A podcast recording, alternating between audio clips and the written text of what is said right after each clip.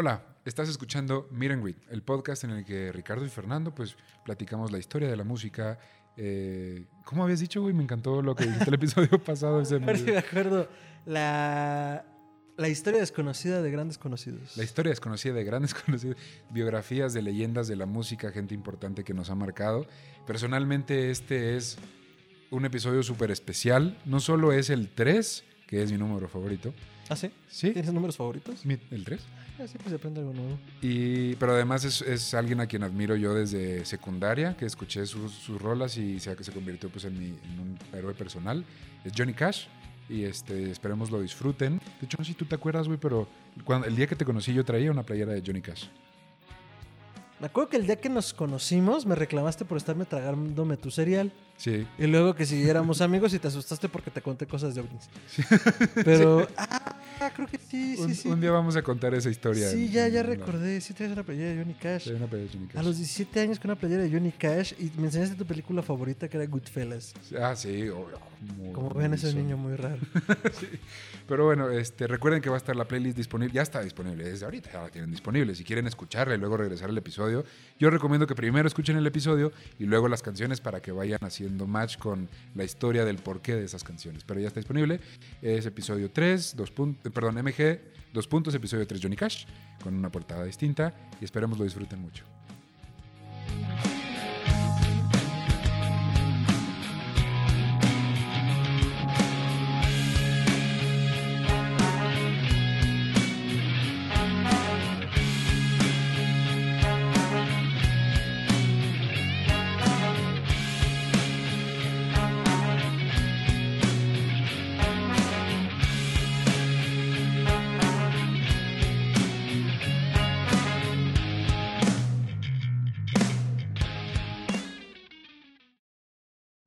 Bienvenidos a Meet and Greet, el podcast en el que Ricardo Medina le contará a su mejor amigo Fernando Santamaría. La historia de la música a través de los íconos que la forjaron, las aventuras y desventuras de aquellos que soñaron con transmitir al mundo lo que sentían con sus notas y sus versos para acabar siendo inmortales. Inmortales. Mi Fer, ¿cómo estás? Bien, aquí escuchando los ruidos de fondo de la gran ciudad monstruo. Y, Soy sí, en moto, soy en tractocamiones. Estamos... ¿Ese es un nave? No, no es un nave. Creo que es un plástico. Pero... Ajá. Pero pues una semana más aquí en este increíble podcast. No nos hemos movido. Llevamos una semana Aquí sentados esperando. Sí, tenemos, o sea, nos atornillan a, a estos sillones, a, A ti te han de atornillar, güey. y roll, así los bauticé los sillones. Son rock y los roll. sillones. Rock and roll. Sería muy divertido que salieran en este momento acá arriba como... Y con caritas. Así con, Con con- caritas. con ojitos de los que, los loquitos que. Ajá. Pero, pues bueno, ¿estás listo? No. Yo tampoco, pero vamos a darle. Ahí les va.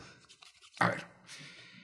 El mundo de la música ha visto a todo tipo de personalidades, desde estrellas del rock que destruyen cuartos de hotel hasta introvertidos poetas que cambiaron la música para siempre. Les quiero hablar de alguien que combina estos dos polos. Un hombre de negro que cantaba por el desfavorecido, el obrero, el trabajador, mientras su vida personal era una montaña rusa de emociones. Conoceremos la segunda parte de la Santa Triada de Memphis, el rockstar más vaquero de la historia, la leyenda del country. Hoy vamos a hablar de Johnny Cash. Vámonos recio. Me gusta esto de la Santa Triada de Memphis, güey, porque son tres. Eran, son cuatro. Era, era Cash, era Lewis Cash, Louis y Elvis. y Elvis. Y está Carl Perkins, pero que va a entrar en este, entonces Ajá. vamos a hacer la Carl Perkins. triada. Muy bien. Pues comencemos, ¿te parece? Perverso. En mil... Ah, por cierto, esto sale en dos partes. Yo sé que es nuestro tercer episodio, pero es una historia que vale la pena contar, entonces ya lo vieron por ahí que dice parte uno, es porque va a salir en dos partes. Así que vamos a darle. Supongo que sí. Digo, si decía parte uno. Sí, pero podrían ser cuatro. Ah, qué listo eres. Fueron dos. En 1935, Ray Cash, un veterano de la Segunda Guerra Mundial, manejaba su vieja camioneta hacia, hacia Dice, Arkansas. Se escribe Diez, pero se pronuncia Dice, ¿ok? Donde un programa del gobierno le prometía a los granjeros de la localidad amortiguar los efectos de la Gran Depresión de 1929 con una tierra de 20 acres, lo cual se traduce a 8 hectáreas, o sea, chingos de tierras, a cambio... Tierras, tierras, tierras. Tierra, tierra Tierras. a cambio de limpiarla de la vegetación y pagarla a través de los cultivos. O sea, yo te doy toda esta tierra, güey, tú nomás corta todos los árboles que hay aquí, Ah, nada más. pon una granja y con lo que ganes de tu granja me la pagas. ¿Cómo ves? Con lo que gana. Ok, no suena mal. Está pelada. O sea, está pesado, porque es como cuando te venden aquí en la ciudad, en las laderas de, de la ciudad.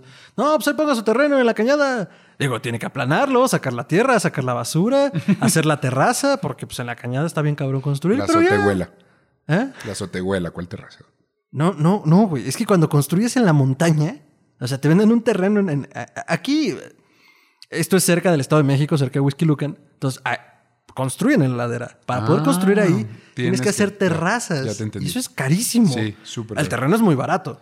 Pero a ver, pero haz, la- demás. haz las terrazas, güey. Sí. ok. En este momento, ok, para este momento, Ray tenía cinco hijos. Tres niños llamados, en orden, Ray Jr., Jack y JR. En estas épocas era común ponerle a tu hijo solo iniciales como nombre, así JR se llamaba. Y dos niñas llamadas Margaret y Louise. Todos contribuían como podían, ya fuera talando los fuertes árboles que crecían en la tierra pantanosa de Dice o en las tareas de cultivo de algodón de la propiedad. Puso una granja de algodón.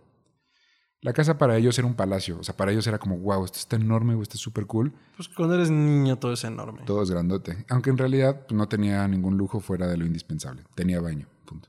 Bendito Dios. Y drenaje. Y drenaje. es mucho lo que, más de lo que tiene la gente ahora, muchas personas. Carrie Cash, esposa de Ray y madre de los cinco pequeños, era una devota cristiana bautista que siempre le cantaba a sus hijos canciones gospel. Y el que más lo disfrutaba era el pequeño JR, que rápidamente se aprendió las letras de las canciones de su mamá. Muchos describían a este pequeño chico, JR, como alguien con la cabeza llena de sueños. Diario caminaba kilómetros por el campo para ir a la escuela, a pescar y para volver a casa. Para calmar los nervios que le daban por la noche, cantaba canciones que le había enseñado su mamá o canciones que escuchaba en la radio cuando se podía. Y a veces, cuando cre- creía que nadie lo estaba viendo, cantaba algo hacia el cielo y cuando terminaba, viendo la luna y las estrellas, hacía una reverencia para su público. Ay, bonito. güey. La música era su refugio y su lugar de confort porque pues, la vida era dura, distinta y feliz. La situación de la familia Cash era complicada.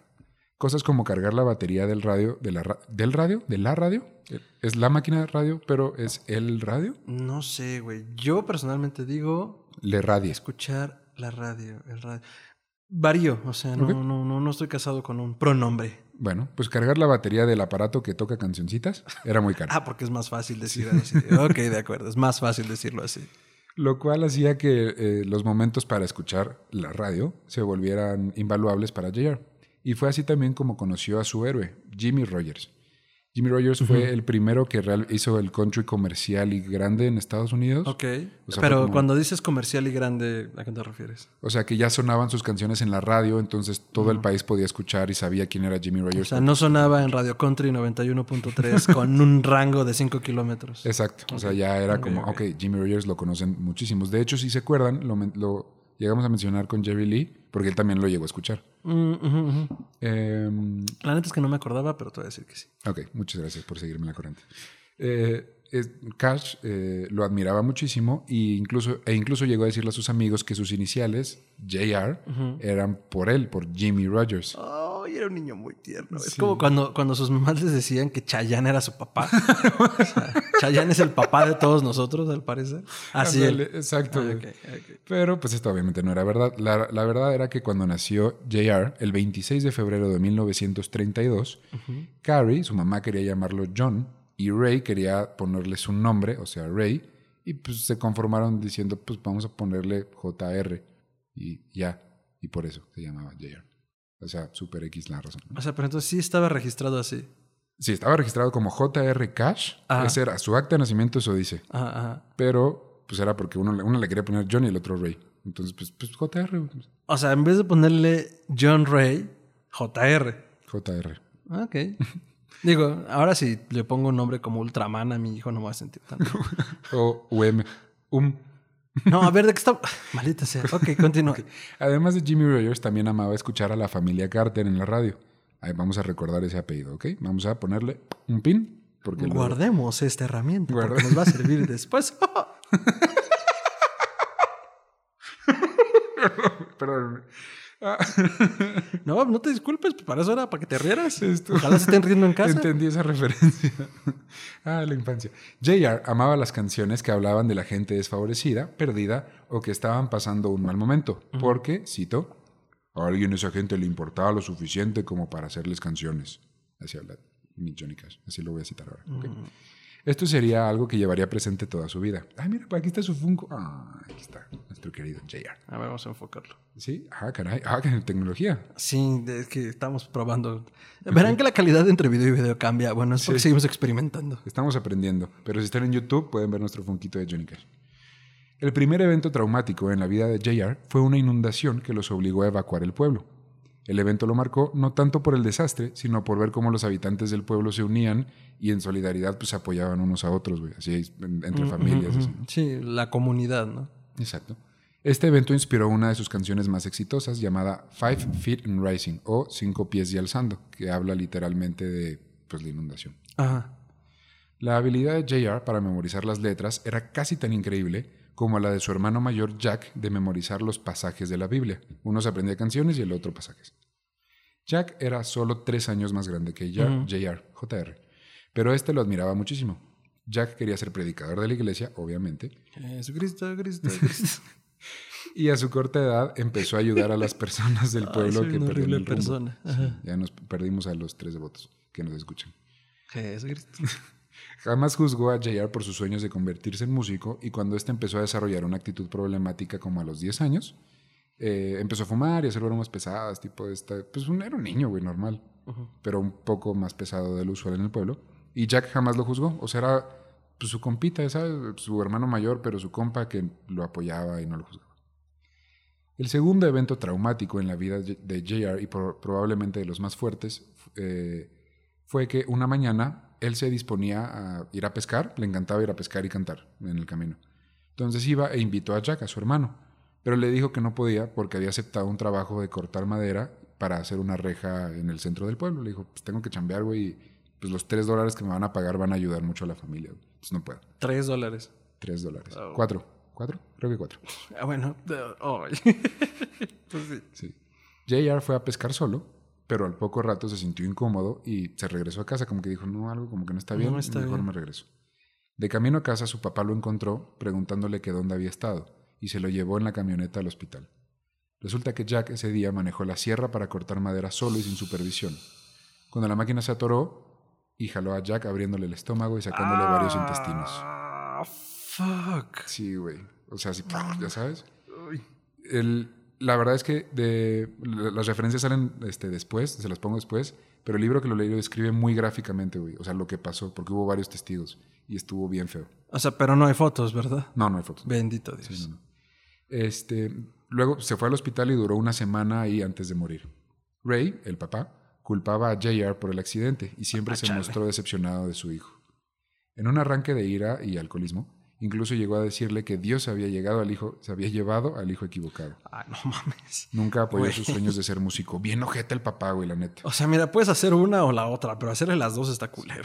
Y venimos de dos episodios en el que el primero, pues Jerry Lee tuvo el apoyo incondicional de sus papás. Nina Simón, pues no eran papás cariñosos ni nada, pero pues tampoco le dijeron que no, ¿sabes? Sí, o sea, no, no, no. Sí, sí, de acuerdo. Podría no estar de acuerdo, pero tampoco le meten en el pie. Exacto. Y aquí con JR sí era como, ok, mi papá no me quiere. No me apoya. No me apoya y no me quiere y me echa, güey, me, echa, la culpa, de la muerte de mi hermano. De algo que me pegó, que me marcó de por vida. O sea, ah, aún de viejo le decía a la gente cercana a él como, yo todavía sueño con Jack. O sea, No mames. Ajá. JR encontró consuelo en la música y en la poesía. De hecho, su poema favorito era Columbus, de Joaquín Miller y la frase Sail on o continúa navegando. Un poquito como diciendo, tú puedes, güey, no te rindas. Dale. Y los libros, también le encantaban los libros de historia americana y las armas y todo eso. O sea, como que le encantaba la historia. Aprendió a cantar bien y decidió que eh, así era como iba a honrar la memoria de su hermano y llevar su mensaje a todo el mundo, cantando canciones gospel. Canciones gospel, luego lo ubicamos como las canciones soul de iglesia, estas iglesias donde hay un coro cantando. Sí, no, y normalmente de congregación de comunidades negras, ¿no? Exacto. Pero también se puede cantar en country. O sea, el, chiste del gospel es el mensaje hecho música. Puede ser country, soul, jazz incluso, pero el, el chiste Bueno, es que... que ajá, en inglés gospel significa evangelio. Ajá, O sea, es la función de esa música, sin importar el género, entonces. exacto. Ok. Acabando la prepa, JR decidió unirse a la Fuerza Aérea para ver si así hacía que su papá pues, lo aceptara un poquito. Ah, y hacer cosas para complacer Sí, a a los, padres. papás. No, no, eso nunca se ha oído. No, ca- casi no se hace. No. Entonces dijo, güey, pues a lo mejor así me quiere, ¿no? Entonces se metió a la Fuerza Aérea. En ¿Se 1950... metió a fuerza a la Fuerza Aérea?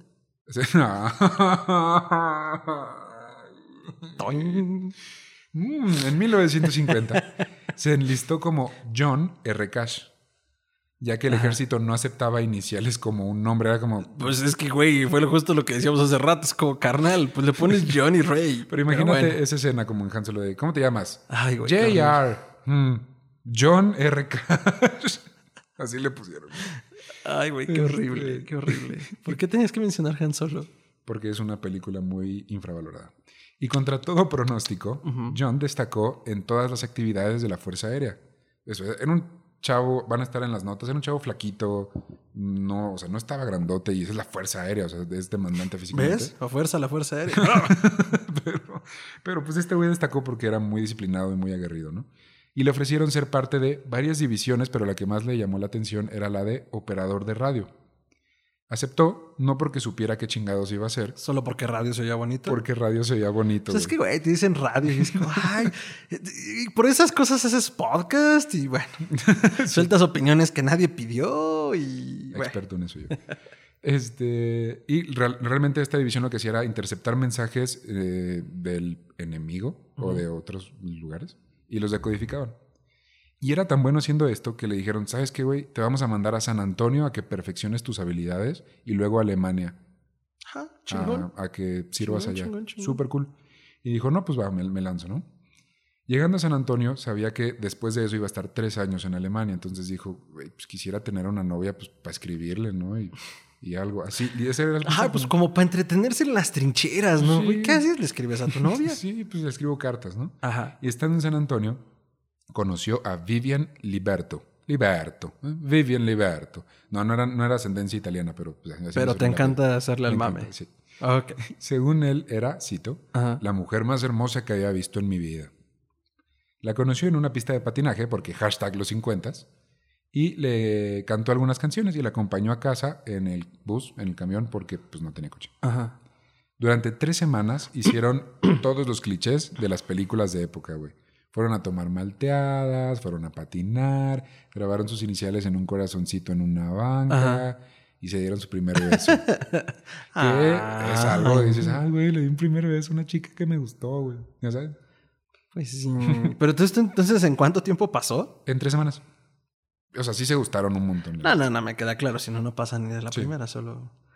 Es que me da mucha risa que su motivador sea: quiero tener una novia porque voy a estar lejos en la guerra. Y quiero a alguien a quien escribirle. O sea, se me hace bonito, pero se me hace chistoso al mismo tiempo. Sí. Vale, entonces. Cuando John se fue por fin a Alemania, juró escribirle a Viv todos los días. Y así fue. Le escribía a diario. A veces le escribía mensajes medio intensos, así como de, güey, no he recibido cartas tuyas en dos semanas porque ya no me quieres, porque ya me olvidaste, ya tienes a alguien más. Carnal, estás en Alemania. El correo tarda por lo menos dos semanas en llegar a Alemania. Incluso le llegó a, a comprar un anillo de, promesa. Sería. O sea, no de compromiso, sino de Oh, promesa. Eso es mucho de- de Norteamérica, ¿no? De Estados Unidos. sé, pero o de las sí. culturas anglosajonas. Sí, creo que es mucho decir. de- No es el anillo de compromiso, No. es de promesa de compromiso. Pero aparte, no sé si es de promesa de compromiso y o hay otro de promesa como de no solo Ah. eso, sino de no tener relaciones sexuales hasta, antes del- hasta después del matrimonio. Ah, O sea, te ok. estás, te estás prometiendo tú como persona al otro. Entonces, El tesorito. medio- El Sí, tal cual, el tesorito.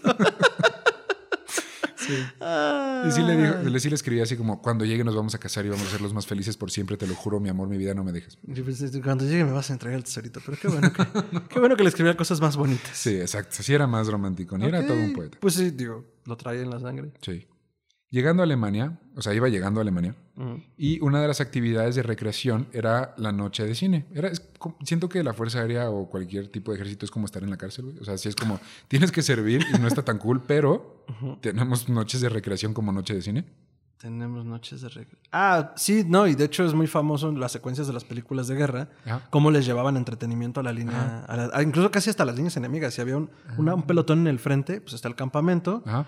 Pues, el campamento que es zona segura, porque es la zona en la que está operando el, el- el ejército, pues llevaban chicas. O sea, normalmente. Capitán bailes. América.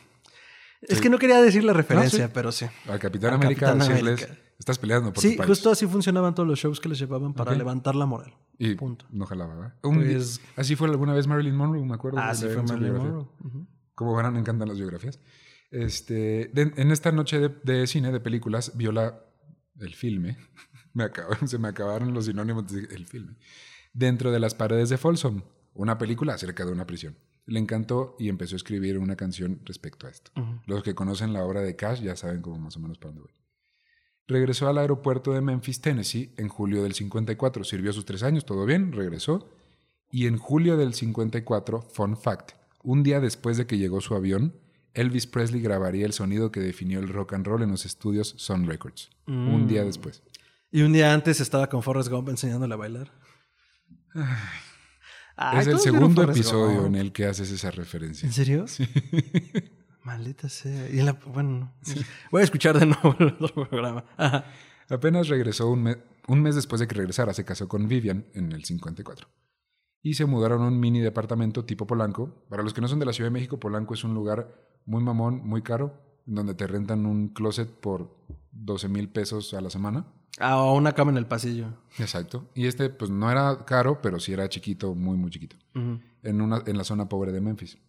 Consiguió trabajo como vendedor de electrodomésticos y su jefe se volvió su mentor y su figura paterna. O sea, era como su patrón de que vende, pero también le daba chance de no vender o le prestaba lana, entonces súper bueno. Es un poco patrón padrino. Ajá. Ish. Su hermano mayor, Ray Jr., le presentó a tres amigos suyos mecánicos que también les gustaba la música. Fue como, ay, güey, pues tú tocas música y cantas, yo tengo compas que también, pues se los voy a presentar, ¿no? Los nombres son Marshall Grant, Luther Perkins y Red Kernodle. Kernodle. Kernodle. Sí. Apellidos anglosajones. Ah, ok. Se llevaron increíble desde el día uno y se juntaban los fines a tocar, güey. O sea, era como, güey, pues hacíamos, hacíamos un barbecue. Y pues que vengan las esposas y que chismeen y pues nosotros tocamos. Fíjate que eh, mi abuelo y sus, y sus, este, sus primos eran igualitos. ¿Sí? Sí, así agarraban la guitarra, tocaba, o sea, hacían música de trío. Y, y- y a eso iban, o sea, iban, comían, las señoras estaban cocinando y estos güeyes tocando, Tocando y luego se noche. ponían bien pedos y Ajá. ya nadie tocaba. Sí. Y decía mi abuela, mi abuela tenía dicho, ay, el músico, entre miar y afinar se le va el tiempo. por favor, díganme que mi abuela no estaba sola que alguien más dice este dicho, por favor. Lo- me lo voy a tatuar. Lo voy a poner de descripción en Twitter. Entre mi y afinar se me va el tiempo, güey. Sí, está súper cool. Este, Luther tocaba la guitarra, pero de una manera medio rara, lo cual hacía que se escuchara un ruido tipo pum, chica, pum, chica, pum, chica, pum. Así, si escuchan las canciones, las, las primer- los primeros sencillos de Johnny Cash, se escucha este ruido como particular, como un chiqui, chiqui, chiqui. Pero pues es como parte del country, ¿no? Un ritmo de ese tipo. Pero ese es la primera vez, digo, ya vamos a llegar a eso, pero sí fue la primera vez que se hizo comercial ese country. Porque antes era un country muy de, Ah. como, es que no sé cómo explicarte la diferencia muy bien, pero el de Jimmy Rogers, por ejemplo, que fue antes que Cash, es muy de película, muy soso, muy, como muy tierno, y este ya tiene un poco más de actitud. Mm, ok, ok. ok. Sí, es sí, mi- sí, la sí única te manera que entiendo. Es como muy plano el, el primer country, como hasta melancólico, ¿no? Sí, así Tiene como... más ritmo. Como si lo escucharas en una radio viejita y como de hasta de miedo, así de si lo pones en una película de miedo en un- en- que de repente se prende la, el- la máquina y dices qué pedo, así. Este, y para este tiempo Viv estaba embarazada con el primer, sí le dio el tesorito y primer chamaco. chamaco. Bendito Dios. John sabía que en Memphis estaban los Sun Records o estudios Sun, Sol, que catapultaron a Elvis a la fama. Fue muy insistente para audicionar y finalmente Sam Phillips, el productor del que ya hablamos en el episodio primero, pero para los que no lo hayan escuchado, fue un gran productor, fue quien descubrió a Elvis y le hizo su primer disco. También descubrió a Jerry Lee Lewis, del que, de quien hablamos en el primer episodio, y ahora vamos a hablar de él aquí. Pero bueno, quiso audicionar con él, lo encontró y le dijo, pues va a ver, güey, canta. Em, lo escuchó y le gustó tanto que le pidió que trajera a su banda, porque cabe aclarar que solo fue el solo. Solo fue el solo. Que solo fue. él. Ay, mira, por si no quedaba claro. Entonces le dijo, güey, pues tráete tu banda y pues me tocan algo y vemos qué, qué armamos. Los cuatro ajá, los cuatro fueron vestidos de negro porque era el único color que tenían todos. Así, pues, ¿qué, qué color vamos? Pues blanco, yo no tengo blanco, rojo, pues yo también. Negro, jala. Chingón. Mira, esta está percudida, güey, pero. Ustedes creen que yo me puse mi camisa negra porque sí, pero no, no, no, no. Ustedes creen que me puse mi playera por- negra porque sí, pero es la única ropa que tengo negra. O sea, ¿ves, güey? Estoy, estoy canalizando el Sí, espíritu de sí. Cash. Solo tengo esta camisa, güey. Exacto. Y es la única que, que- que compartimos tú y yo. El día de la audición, Red Kernodle se puso tan nervioso que se fue, dejando a John, Luther y Grant solos.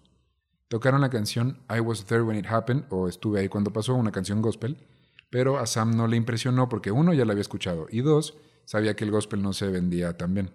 Sí, porque al final era música de iglesia, ¿no? Exacto, y digo, modo. pues ya la he escuchado, todos la hemos escuchado, ya nos la sabemos, quiero algo nuevo, estoy buscando algo, un Elvis. Eh, les pidió algo, que cantaran algo original, y John cantó una canción que había escrito antes llamada Hey Por- Porter, Hey Porter, que es una canción que escribió cuando venía en el tren de regreso a casa, que habla de que extraña su casa y que ya quiere llegar, pero también quiere ver el paisaje que se puede vivir en un tren. Y este Luth- Luther y Grant jamás habían tocado esta canción en su vida, no la habían escuchado, entonces pues improvisaron ahí la música y a Sam le encantó. Cito, la voz imponente de John fue algo que no escuchaba desde Elvis. Porque tenía, sí tenía un vocerrón. Walking the line. Ni, ni me sale, o sea, para pronto. Sí. Eh, les ofreció sacar un sencillo y ellos obviamente aceptaron. Claro. Y ya lo platicamos, pero alrededor, niños, ¿por qué un anciano va a tomar el micrófono? en los 50 lanzar un sencillo significaba hacer un disco de vinil de estos grandototes que ahora cuestan un montón en Mixup, Mixup patrocinanos, con una canción de cada lado, es decir, el lado A y el lado B, ¿ok? Los disc jockeys o DJs antes eran los que trabajaban en la radio, recibían el disco, lo ponían y en la radio sonaba y la gente lo amaba, ¿ok? Sam eh, les pidió que trabajaran en una canción para el lado B. Ya tenían Hey Porter en, en el lado A, pero ahora les falta pues, el otro lado, ¿no? Qué Y horror. Les, les dijo, uno, no quiero gospel. Y dos, les sugiero hacer una canción llorona o whipper, como... Por le sugiero era háganla. y ¿no? por su, no era tanto una sugerencia como un, güey, esto es lo que quiero. Y John recordó que en una estación de radio local eh, había un anuncio divertido que, que decía, ah, ok, pues aquí, de aquí puede salir algo, ¿no? Entonces, la vez pasada lo hiciste tú, pero quiero echármelo para ver si, si me sale y ya me das tu feed. Ahí te va. En esta estación tenemos canciones felices, canciones bonitas, canciones de amor y canciones tristes que te harán llorar, llorar, llorar. ¿Qué tal tú? Bien, va bien. No me salió muy de muebles dico. No, güey, porque en Muebles Dico hay que cantar. Muebles Dico, Dico es Dico, ¿no? ya, perdón si están escuchando esto en otro país que no sea México. Perdón. Pero aquí los últimos 30 años fue un comercial muy chistoso. Te falta como meterle más en un día. Volvemos contigo. No sé, no tengo idea. ¿Por qué Bueno, habría de eso? Iremos mejorando, pero el chiste es que este era el anuncio que escuchaba en la radio. Se inspiró y escribió en 15 minutos la canción Cry, Cry, Cry. O sea, llorar, llorar, llorar. 15 minutos. En 15 minutos la escribió. Güey. Y es una canción, no es tan complicada, es una canción en la que el protagonista le reprocha a una mujer que lo rechazó por irse con otros hombres de dinero y que algún día se iba a arrepentir de eso. Su carrera despegó y John Cash, Luther Perkins y Marshall Grant se convirtieron en Johnny Cash y los Tennessee Two, o los dos de Tennessee, y acordaron dividir el dinero en tres partes iguales. En el 55 nació su primera hija, Roseanne Cash, que al día de hoy es música, productora, intérprete, o sea, es muy... Ella ella sí se hizo muy grande en el mundo de la música. Hey Porter fue un éxito rotundo. La pasaban todo el día en todas las estaciones de radio y la banda comenzó a tocar en bares cobrando 50 centavos por cover. Ah, Hay que empezar por algún lado. sí. El jefe de Johnny les patrocinó un show en la estación KWEM, que en ese tiempo era una estación de, como un programa de radio famoso ahí en Memphis. Y un DJ local les dijo, güey, quiero hacer una gira con ustedes y Elvis Presley. Y este, o sea, la gira, la pequeña gira alrededor del- de la localidad acabaría en un show muy grande. Serían 4.000 personas las que los escucharían. Madres. Hicieron el tour y la gente amó a Johnny Cash. A Vivian, su esposa, le, preocupaba un poco el ambiente, sobre todo las fans de Elvis y su vibra, cito, casi sexual. Casi. Es que son casi Casi, sexuales, pero por el casi no.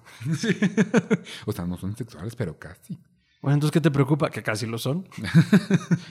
Decídete. Ella esperaba que el negocio musical le diera a Johnny más tiempo en casa porque estaba embarazada de nuevo. A ver, a ver, a se, ver. Se, se me hace lo más tierno Sí, del mundo pensar súper como, inocente. güey, pues ya tiene chamba, ya tiene lana por su música, pues va a pasar más tiempo en casa. Ah, No, no. Digo, también todo esto de la superestrella, eh, la, o sea, la fama y la música como un estilo de vida, como un negocio, iba empezando.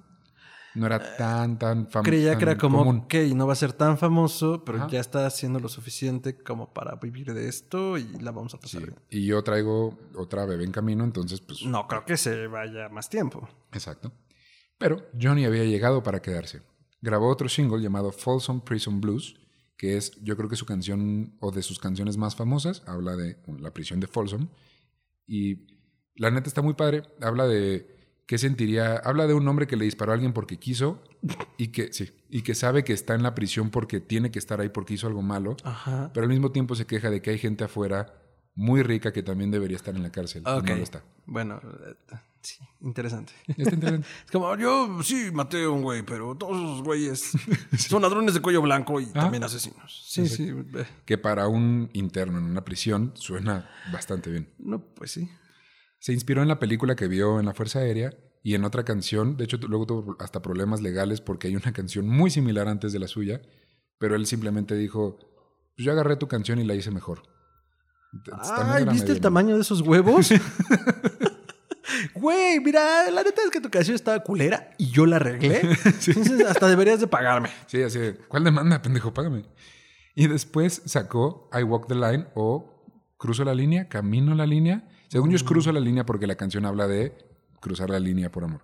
¿Es walk the line o walk in the line? I Walk the Line. The line. Yo siempre pensé- que decía walk in the line. No, I Walk the Line. Y es una básicamente es una carta de amor a Vivian para que estuviera tranquila y para que para asegurarle que siempre estaría con ella, aunque estuviera. Ay, le encantan las cartas de este men. Sí. El lado B puso la, en, la- en el perdón, en el lado B de I Walk the Line puso Get Rhythm, que escribió inspirado en su nuevo mentor Sam Phillips, quien siempre estaba jode y jode con que le metiera ritmo a sus canciones.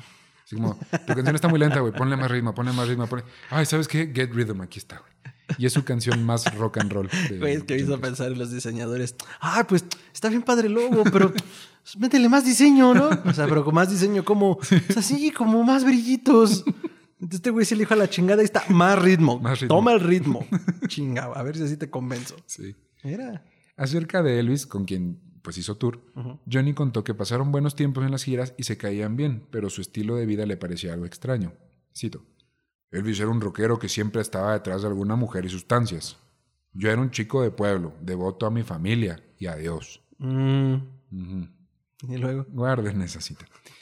De quien sí se hizo gran amigo fue de Carl Perkins, otro cantautor que acompañaría a Johnny en sus giras el resto de su vida. Perkins y Cash escribieron juntos la canción Blue Sweat Shoes. Actualmente es mejor conocida por la versión de Elvis, pero es esa que va la de "Well, it's one for the moment, two for the show, three to get-". Ya está ahí de eso, güey. Ya lo hice antes y ahora ya lo hice. Tenemos otro Elvis. no, menso. Pero este, eh, de hecho, Johnny Cash escribió como el 70% de esa canción, pero era la firma de, Perkins, ¿no?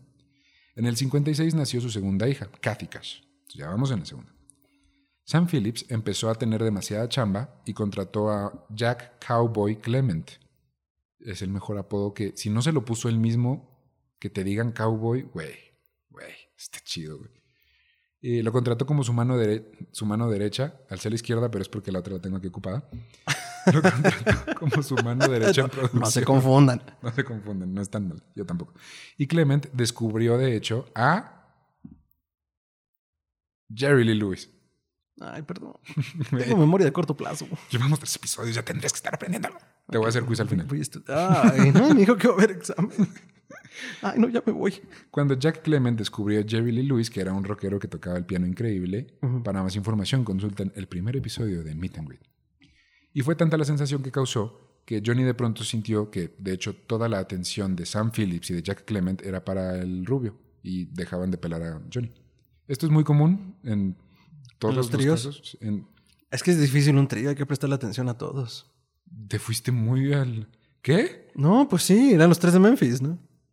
Ah, madre, güey. ¿Dónde estás, Ricardo? Discúlpenme, discúlpenme, Ay. pero más de, más de uno, güey. Más de uno de los que escucharon tuvieron la misma idea, güey. Nah, no, yo no sé. Yo fui muy. A ver, estamos poniendo atención o no. Ya me dijeron que va a haber quiz al final. O sea, güey. Un día, un día Sam le habló por teléfono y le pidió a Johnny Cash que fuera al estudio. Vente, güey, córrele. ¿Por qué? Tú vente, güey. Resulta que Elvis Presley había venido de visita y estaba cantando y en el piano estaba Jerry Lee Lewis. Ay, güey. Carl Perkins también estaba por ahí. Cuando llegó, Sam prendió la grabadora. Llamaron a esta sesión el cuarteto de millón de dólares. Ya lo hemos hablado un poquito, pero pues bueno, fue una sesión legendaria que se grabó, que no salió hasta el 2006. O sea, sí se sabía que habían, se habían juntado y había una foto muy famosa. Pero no, si realmente se había grabado. Exacto, no sabían si, si existía todavía esa grabación y en 2006. A ver, entonces, ¿no saben si existía todavía? O sea, sí se pensaban que se había grabado. No, no, no. O sea, no sabían, solo sabían Ah, que había sucedido y, ay, ojalá exista alguna vez ese disco. La neta, yo lo, yo lo escuché completo. No es un disco, o sea, están nomás jugando en el piano sí, y cantando. pues es como si te juntas con tus compas y a ver quién bebe más Bacardi. Exacto, tal cual, Patrocinanos. por favor. Johnny siguió haciendo tour ahora con Jerry Lee Lewis y escribiendo y sacando singles, aunque estos ya no tenían el mismo punch que antes. Ok. Culpó al estudio, a Sun Records, y a que Sams ya solo tenía ojos para Jerry Lee, su nueva estrella, y justo entonces un productor de Columbia Records, que era una gran firma disquera, empezaba como buitre a rondarle la cabeza a Johnny, así como, oye, ¿cuándo acaba tu contrato? Oye, cantas Ah, bien, oye, eres sensación. Como dirían en, en nuestros amigos de Sudamérica, a buitrearlo. Díganme si lo estoy usando bien. Ajá. Por favor, no queremos aquí ofender a nadie. Una de las cosas que más disfrutaban los tres, Carl, Luther y Johnny, en las giras era hacer bromas. En una ocasión se quedaron en el mismo hotel que un equipo femenil de boliche. Para nuestros amigos de Argentina, aquí boliche son los bolos, el este, bowling. ¿Cómo se dice en Argentina? Es que boliche en Argentina es antro. Ah, oh. Ajá, Ay, entonces- cuéntenos cómo dicen lo que nosotros conocemos como boliche, ¿cómo se llama allá? Como, ajá, pues bolos o bowling, pues, o sea, la pelota que le da a los pinos, ¿no? Se les hizo cagado sacar la cama, unas sillas y la lámpara del cuarto de Johnny y acomodarlas en el pasillo para que cuando las chavas subieran por el elevador y se abriera, lo primero que vieran fuera un Johnny Cash en una cama haciendo como que estaba jetón y se despertaba y les decía algo así como, eh, qué pedo, güey, dejen dormir, ¿no? Ah, ¿Qué es enemigo? la chingada. Entonces cuando el equipo bajó con el administrador para decirle, güey, hay un cabrón y una cama en el pasillo, ¿qué pedo? Y, ya, fueron le dijeron, cuando subieron con el Qué administrador... broma tan impráctica, güey. Sí, estuvo o sea, cabrón. Está cagado, pero es como el nivel de logística no lo Sí. tiene ni Obama. Ya cuando subieron ya no había nada en el pasillo, así como, güey. ¿Ves, güey? es justo a lo que me refiero. En otra ocasión pintaron todos los espejos de sus habitaciones con pintura negra. Imagínate llegar, güey, Güey, de no, huésped y- eso sí está ¿Qué culero. O sea, llegas como administrador del hotel y es como, güey, no, ¿Qué les comprar pasa? nuevos espejos. Ay, güey, no.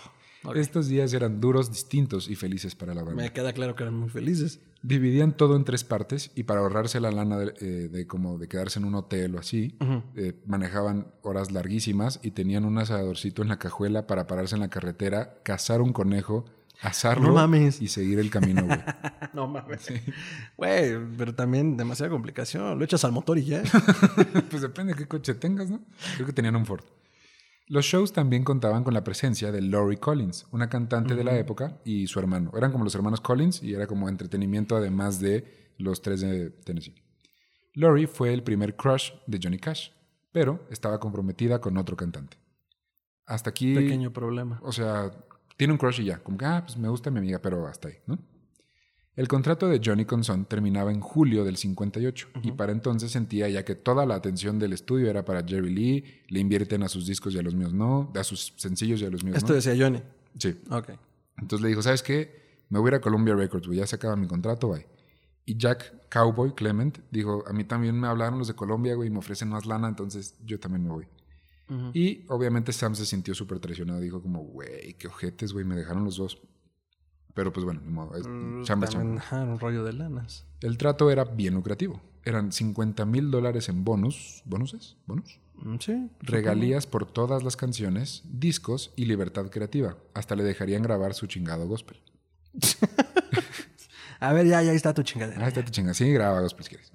Clement le produciría los discos y juntos hicieron la canción con la, que- con la que abriría sus conciertos el resto de su vida, llamado Big River o Río Grande.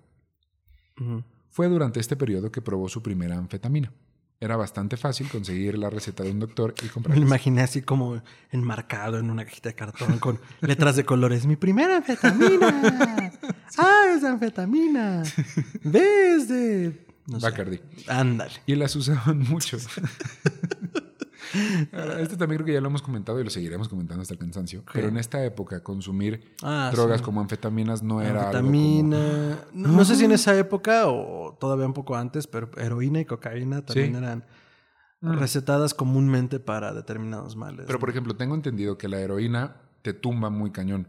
Y la anfetamina, la pastilla, solamente te da un boost muy, muy cabrón, ¿no? Sí, pero para pronto. La idea es que drogas de ese tipo, que ahora sabemos que son tremendamente dañinas, están prohibidas. Y adictivas. Eran recetadas por médicos. Sí, de hecho era muy sencillo conseguir la receta del doctor y por eso le fue tan fácil. Y las usaba mucho porque, como ya les dije, las horas de manejar y de tocar eran pues, muy, muy exhaustivas. Sí, que no sé si lo hemos hecho en otras ocasiones, en otros podcasts, pero llevar el ritmo de vida de, de este tipo. el artista es complicado. Sí, güey, ya sabes. Yo no soy artista, no sabe, pero. No, sí, pues necesitas traer algo atravesado. Sí, entonces, y a los pocos meses llegó a consumir entre 5 y 10 pastillas diarias. A estos, Luther y Grant los llamaron los días inocentes. Nomás para que se vayan. Ay, güey, o sea, se pone peor. Sí. en el 59 nació la tercera hija, Cindy Cash. Y Johnny sacó su primer álbum, The Fabulous Johnny Cash, o El Fabuloso Johnny Cash. Inmediatamente. Ah, y modesto aparte, ¿no? Sí, sí. No, pero siento, siento un buen que los nombres de sus discos no los elegía él. Ah, no, seguramente no. O sea, y también, por ejemplo, si ves a Elvis, hay un disco, esto es real, está en Spotify, hay un disco de Elvis que se llama, así se llama el disco, 500 mil fans de Elvis no pueden estar equivocados. Ay, me hace recordar algo llamado más grande. Ah, no, no fue un disco. ah, somos más grandes que Jesús. Sí. Acto siguiente, Jesús dice no. y les manda algo llamado Yoko Ah, oye, buena historia. Inmediatamente después de ese primer disco, quiso sacar un álbum gospel para su mamá y pues para seguir con el mensaje de su hermano y todo. y, este, y pues lo logró. No voy a mencionar todos sus discos porque les juro que tienen como 150. Es, esta güey es una máquina de escribir y de tocar y de grabar. Se sabía millones de canciones. En tu cara, Alex Intec. pero, pero sí les voy a, mencionar lo, mejor y lo que yo les recomiendo. Em, y esto fue algo que hizo mucho durante toda su carrera. Nunca abandonó la, su misión de cantar canciones religiosas y llevar el mensaje lo más que pudo. Su familia se mudó al centro de Los Ángeles y Johnny le compró a las niñas un chango y un perico. ¿Qué? Sí, tenía lana, se fueron a Los Ángeles y dijo, ¿saben qué les va a comprar? Un chango y un perico porque soy un New Rich en los 50. Por lo menos nos dijo, después de que se cansen del chango, nos lo vamos a comer. Estofado de chango. Ahí traigo un usador en la cajuela. y si no, lo echamos al motor. Se me acaba de ocurrir. Y Johnny ya empezaba como a dudar de su mente. El puto asador en la cajuela. Se lo trajo, ya tenía un chingo de lana, güey. Se podía comprar una estufa. Traía su pinche asador necio. Y, se acuerda que podemos conectar cosas en el tablero del auto. Ahí conecté un horno. ya empezaba a dudar de su matrimonio, sabiendo que Vivian no entendía del todo su pasión por la música y lo veía solo como un trabajo que lo tenía fuera de casa todo el tiempo. O sea, no era como, ah, ok, es músico y está de gira y por eso no está. No, o sea, te estás pendejeando con la música, tienes que estar en casa. Exacto. Ah, échale. Un día. Un día que esto está cayendo, o sea, este güey se echaba giras en coche de Los Ángeles a Memphis, a Tennessee. Para hacernos una idea, quienes no conocemos mucho la geografía de Estados Unidos. O sea, cruzaba el país y se regresaba varias veces. O sea, hablamos de miles de kilómetros. Sí, bastante. Sí, era un tramo largo. Eh, pero bueno, un día iba en la carretera en Memphis y vio que vendían pollitos. Así de aquí, pues un, güey vendía Este güey trae un pedo con los animales. Sí, de hecho sí. Espera, wait for it. Ok. Johnny compró una caja para regalárselos a sus hijas, como les voy a comprar pollitos. Recordemos que las raíces de Johnny Cash es una granja, entonces pues es ah, como... claro. Ok, pues les llevo pollitos, ¿no? Y luego el güey no se acordó que tenía que volar de Detroit a Los Ángeles para regresar a casa. Y trae los chingados pollos. Y traía la caja de pollos. No mames. Entonces llegó y la, la, señorita de la aerolínea que le estaba haciendo el check-in le dijo, güey, no puedes subir al avión con pollos. O, sea, no los declaraste ni nada, güey. Entonces, Johnny tenía una habilidad impresionante para contar historias, lo cual se traduce en sus canciones. Mm. Entonces le, le dijo, güey, es que sabes qué, estos son pollitos carísimos de Francia, güey. O sea, son importados, valen miles de euros. No mames. No podemos, o sea, no los puedo dejar. No me puedo deshacer de ellos. No. Entonces, este, le, llamaron al piloto del avión, güey. Le dijeron, güey, pues está este güey, dice que es Está famoso, pues mamando. es Johnny Cash y trae pollos. Le dijo, ok, va, los puedes subir, pero los traes contigo todo el tiempo y que no se te caigan, güey. Dijo, ok. Y por bien". supuesto valió madre todo. De la nada, ya que se había metido al avión, los pollitos se le escaparon. Y estaban por todo el avión.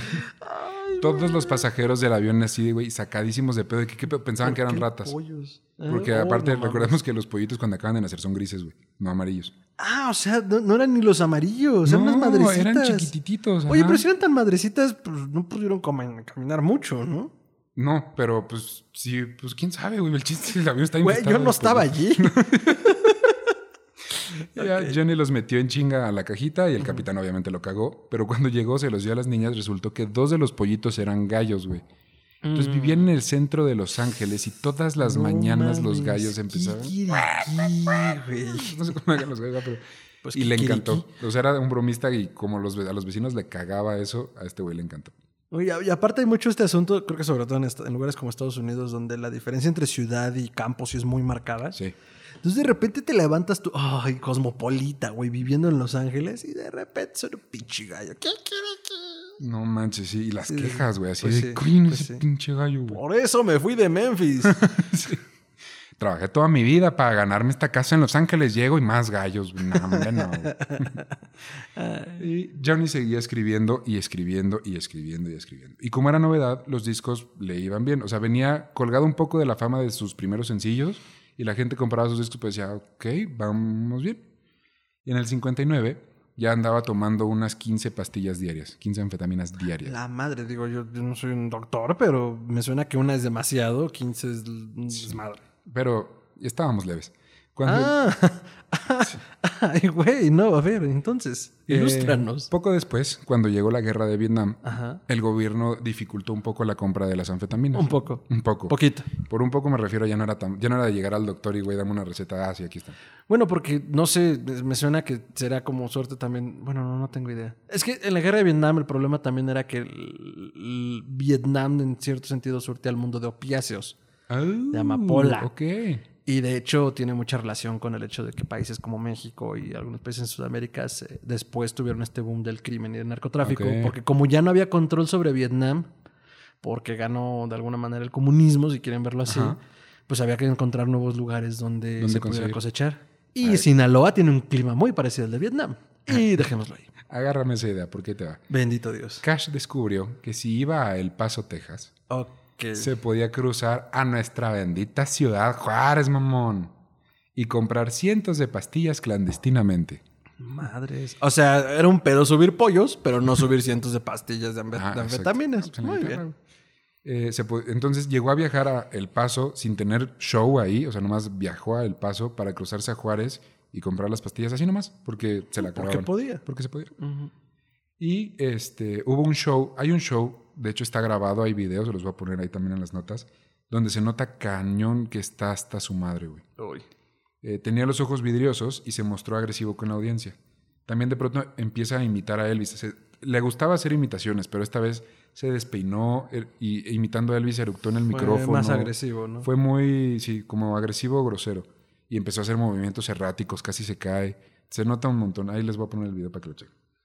Y este, los Tennessee 2 se convirtieron en los Tennessee 3 porque contrataron a un baterista. Ok, entonces eran primero los tres de Memphis y ahora son los tres de Tennessee. Los tres en Memphis es como yo llamo a esta triada sagrada. Ah, de ¿así tú le pusiste? Sí. Ay, güey. Es la triada sagrada, Elvis, Johnny Cash y Jerry Lee Lewis, de ahí salieron. Ay, güey, qué sofisticado. Ok, entonces los tres de Tennessee. Y este, Johnny conoció a un chavo nuevo que andaba causando sensación en Columbia Records. Era un güey que pues, todo el mundo decía que, oye, este güey tiene como futuro, como que le sabe a la música. No sé, igual y lo conoce, no sé si tú lo conozcas. le- se llama Bob Dylan. Ah, sí, güey. el premio Nobel que nunca recibió, sí. Sí. Ese. Ese-. Pues bueno, lo conoció y ambos Esa piedra. se, admira- se admiraban mucho y eran muy parecidos. Se hicieron grandes amigos de por vida. O sea, eran como befis Órale. musicales. No tanto porque fueran como muy fraternales. Verga, Borges no ganó él nunca el Nobel y lo tiene Bob Dylan. Perdón, de Brayes. Ajá. Pero, pero pues eran muy compas porque se admiraban y su trabajo era como, wow, hiciste algo muy cool. Ay, tú también. Ok, vamos a pasarnos tips. O sea, sí se admiraban como, sí, como colegas, se respetaban. Exacto. Ah, chingón. Ahora, ¿te acuerdas de el primer crush, crush de Johnny Cash, Laurie Collins? ¿Sí? Pues Que acabó, estaba comprometida. estaba comprometida con un cantante, pues se acabó casando con el agente de Johnny Cash. Ni siquiera con el prometido. Que ¿qué pedo? Exacto, es como, ¿qué? ¿qué? O sea, güey, cosas yo- que pasan. Yo sé que probablemente estén pensando como, que, güey? O sea, es- tiene un crush, pero es devoto a su familia y a su esposa y... Ah, pues sí, el hombre blanco religioso promedio. Ajá. Pero pues, no. La cosa es que sí estaba comprometido y todo, pero eh, él quería alguien que lo entendiera, o sea, que neta compartiera su amor por la música, que supiera que lo está haciendo porque ese, esa es su vida. Y ¿Cómo no- dices que se llamaba la que se casó con su agente? Eh, Laurie Collins. Y Ajá. cantante, gira con él, comparte el mismo estilo de vida. Pues medio ubicas de por qué era su crush. y Sí, porque pensaría que se entendería mejor con ella. Exacto, no quería sentirse como tan solo en ese aspecto, entonces pues bueno. Y la primera mitad de los 60 para Johnny Cash se resume en anfetaminas y problemas. Empezaba a perder la voz durante los conciertos y se peleaba bastante con Vivian. Sus discos cayeron mucho en ventas, por o sea, era muy constante, sacaba un disco o dos al año, pero pues realmente no se vendían mucho. Y eh, su aspecto físico se demacró bastante. Una prueba de esto es la portada del disco conceptual Bitter Tears. Johnny Cash sings ballads of the American Indian. O Lágrimas amargas. Johnny Cash canta baladas de los indios americanos. Porque Johnny... Eh, fue, fue un disco, de hecho es un disco conceptual bien bonito y él habla, todas sus canciones hablan de lo mucho que han maltratado a los indios americanos, Ah. a los Comanche, a todos ellos. ¿Y qué tal se vendió? No se vendió bien, la verdad. Pero Ah. uno, porque pues toda la segregación, todo, y más en estas épocas, pues no, no, no lo logró. Pero de hecho, este disco sí le ganó, o sea, la comunidad india americana lo, Ah, le dio un premio, un reconocimiento de güey. Oh, gracias. por ese visibilizarlo. Sí, y siempre peleó por ellos. Pero en la portada sale él con una, con una banda así en la cabeza. Y si ven la foto, se las voy a dejar ahí, sí se ve así, las ojeras y se ve muy, muy, muy, muy flaco. O sea, sí le estaba pegando muy cañón esto de la droga. Esto no quiere decir, eh, perdón, esta, o sea, la adicción a sus drogas y las pocas ventas no quiere decir que las canciones no sean buenas o que no valgan la pena. Como he dicho en otros episodios, solo quiere decir que en ese momento no se estaba vendiendo. Y en el 61 nació su cuarta hija, Tara, Tara, Tara Cash. Tara. Siento que lo pronunciaría como Tara. en eso llegó el primer accidente. Estando hasta su madre, echó un tanque de gas de propano en su coche.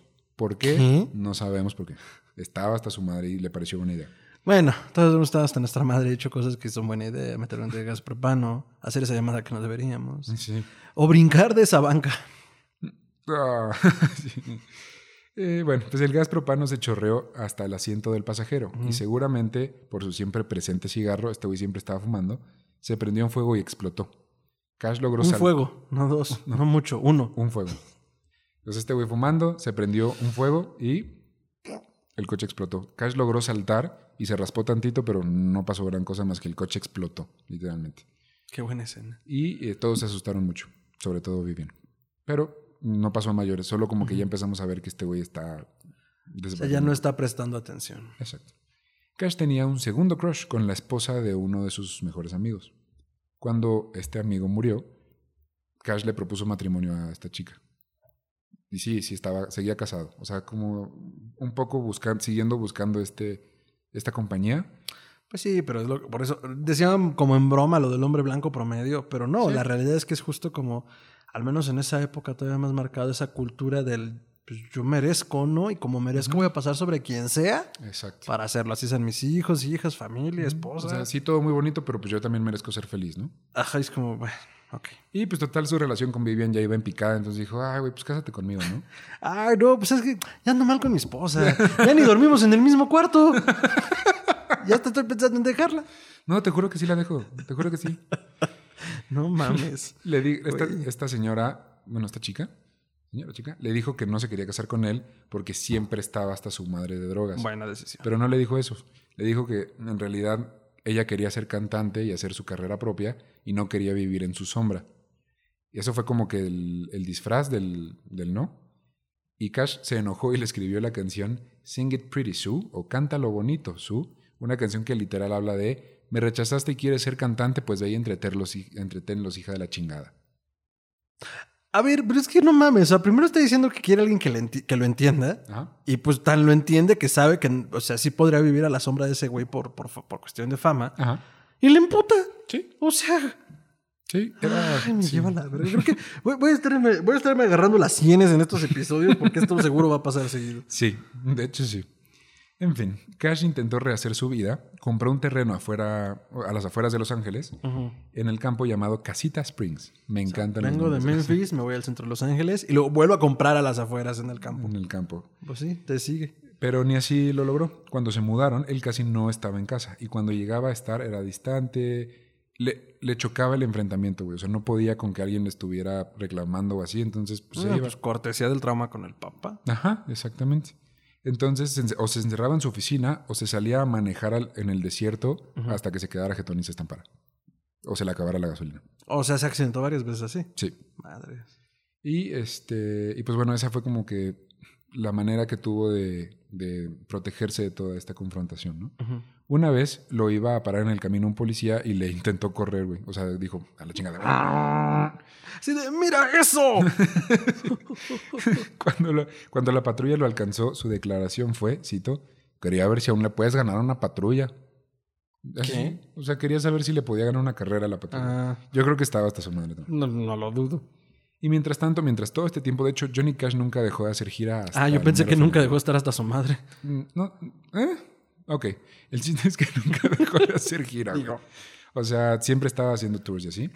Y aunque Larry Collins hace mucho que ya no estaba en la banda, porque pues había salido eh, y había renunciado, el agente de Cash contrató a June Carter. ¿Se acuerdan que les dije que se acordaron del apellido?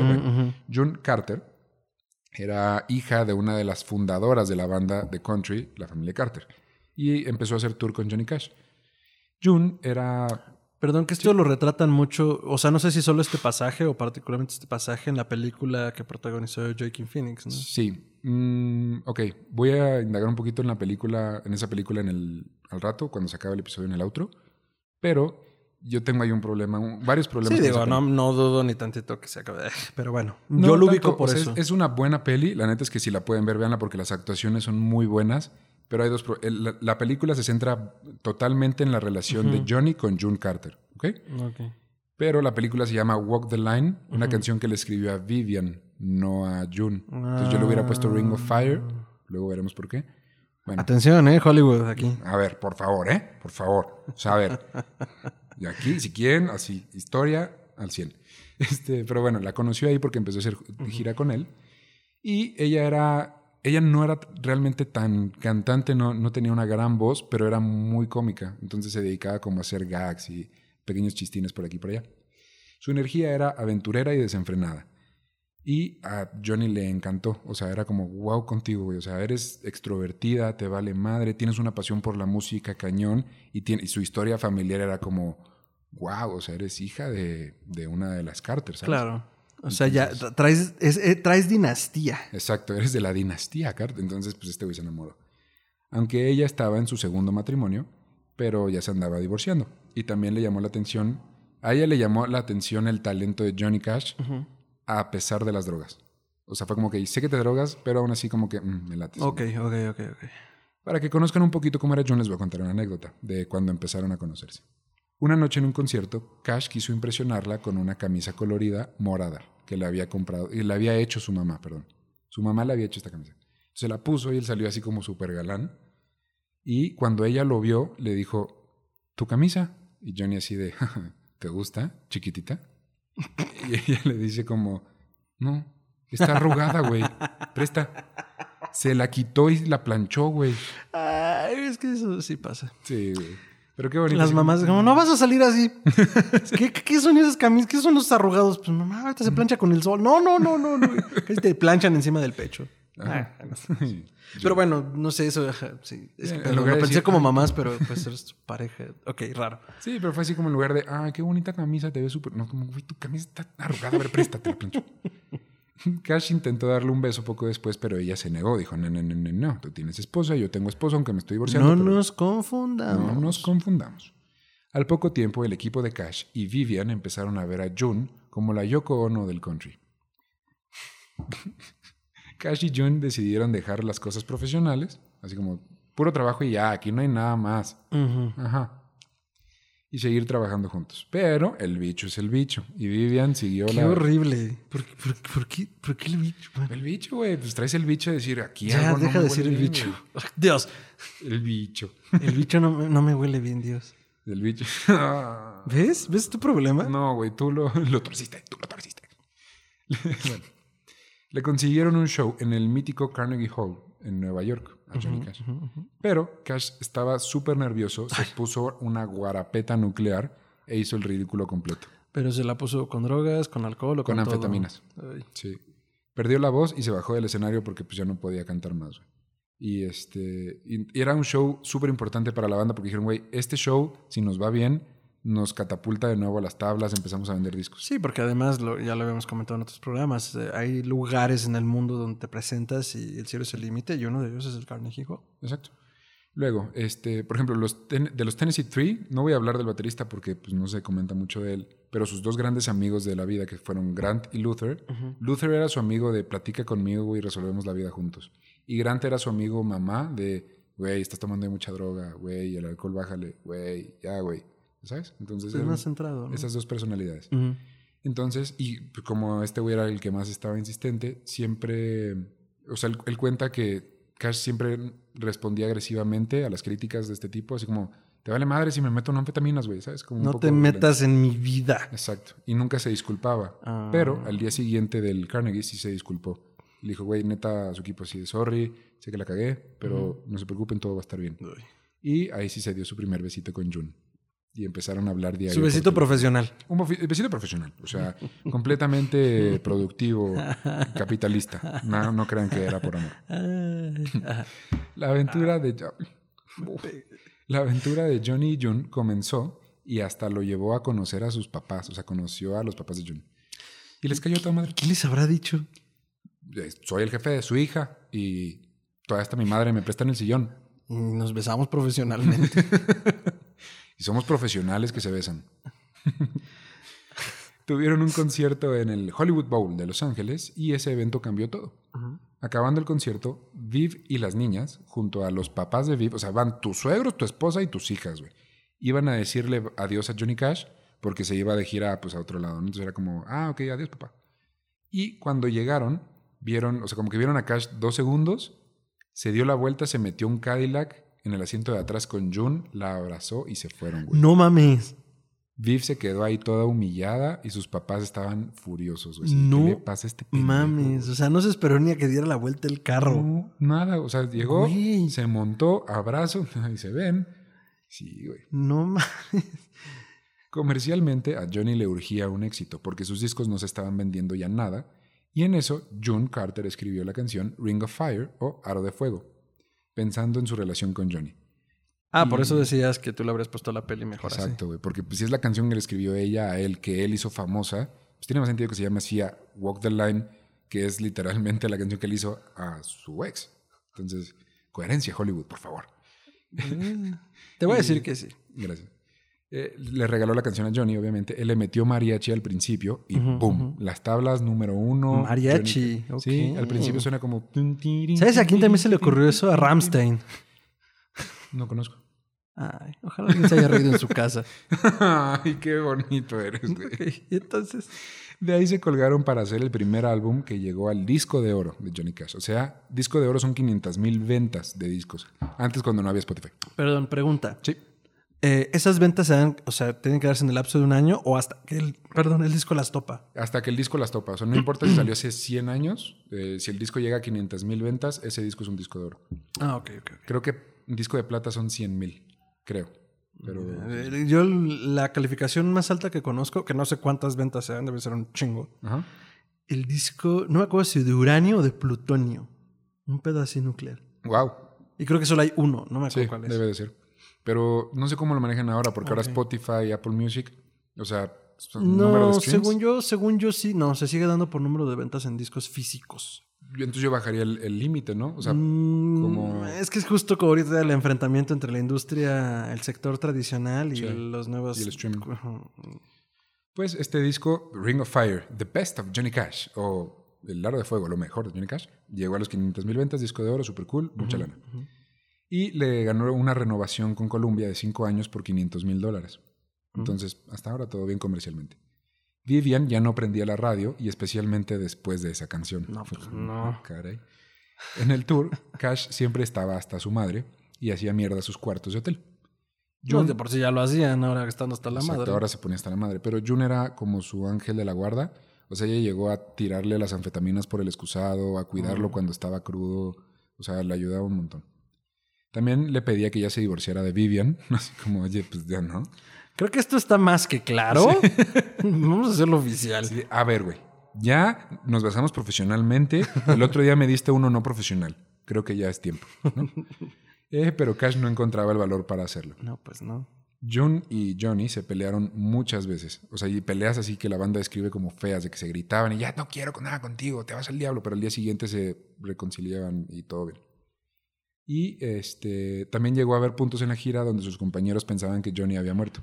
De hecho, así de ver, pícalo a ver si todavía respira. No mames. Luther tenía una frase que decía, cito, déjalo dormir 24 horas. Si despierta está vivo, si no, pues está muerto. Güey, imagínate ese pedo. Luego Johnny le escribió a Vivian la canción Understand Your Man o Entiende a tu hombre. Ay, güey, no mames. Y fue un éxito comercial. O sea, sí, pero. Pues sí, güey. como, güey, ¿tú qué si soy? Si ya sabes cómo soy, ¿para qué me invitas? Güey, no mames. De la preocupación y la angustia se empezó. Vivian se, puso súper mal de salud. Mm. Fumaba 24-7 y empezó a enflacar mucho. O sea, dejaba, dejó de comer bastante. Sobre todo después a de. A ver, pero ¿cómo dices que le hizo? Digo, para notarlo, güey, pues hay que enflacar en chingo. Pues fumar, cambiar toda la comida por cigarro, güey. Mm. No creo que te haga mucho bien. Mira, no, no me encanta el sabor a cigarro y tampoco me alcanza. Necesito buscar otras opciones. es Sobre todo, ah, bueno, se empezó a preocupar mucho por Cash, sobre todo después de que lo arrestaran en Mississippi por estar borracho en la calle. En Estados Unidos, si estás borracho en la calle, te arrestan, güey. Bueno, hasta donde sé en la mayoría de los países occidentales civilizados. que lo hagan o no, ya es distinto. En México no te pueden arrestar. es pues anticonstitucional, güey. ah, no. No, no sé, güey, pero sí según yo, güey. No. Please no, güey. Estoy en la calle, no le estoy haciendo mal a nadie, güey. Ok, hablaremos de eso quizás en otro podcast. Entonces, lo arrestaron en Memphis. Lo arrestaron. Cuando llegó a casa le pidió el divorcio a Vivian, pero ella le dijo, Nel, güey, yo no me voy a divorciar de ti. O sea, yo puedo salvar este matrimonio, mamón. Ay, güey. No, no. Un otro día, Johnny invitó a su sobrino a pescar. Cuando no estaba viendo, Cash prendió un fuego que causó un incendio forestal. O sea, otra vez uno, no, no muchos. Un fuego. Un fuego. O sea, no sé, no, nadie sabe cómo le hizo. De repente volteó y Johnny Cash hacía hasta su madre. Ay, güey. Creo que. Ay. creo que prendí en fuego este pedo. Y de repente. Ya se prendió esta mierda, y incendio forestal y el güey de. No mames. Cabrón. Me volteé tantito. Estaba poniendo el gusano a la. No sé nada de pesca. Perdónenme los que sí. Al anzuelo. Al anzuelo. Y de repente ya aquí hay un incendio, güey. Entonces el sobrino dijo, güey, quédate aquí, voy por ayuda. Y se fue corriendo al pueblo más cercano. Cuando regresó con los bomberos y ambulancias, y Johnny Cash estaba en el río, porque en su mente Pacheca dijo, pues si me meto al río no me quemo. Y sí. O sea, sí, el pedo era el bosque, carnal. El pedo es el bosque a tu alrededor, hermano. O sea, que es de todos. y entonces, este, obviamente ya lo sacaron, lo rescataron, apagaron el incendio, lo multaron y Johnny Cash le dijo a toda su familia que el sobrino era un ojete que lo había abandonado en el fuego. Ah, no, qué culero. Bueno, pero para todo esto, o sea, fue el sobrino y se alcanzó a regresar. Sí, sí, sí. O sea, no, el único mal de todo esto fue el incendio forestal. No, claro. Pero. O sea, pero aún regresando el sobrino le dijo que.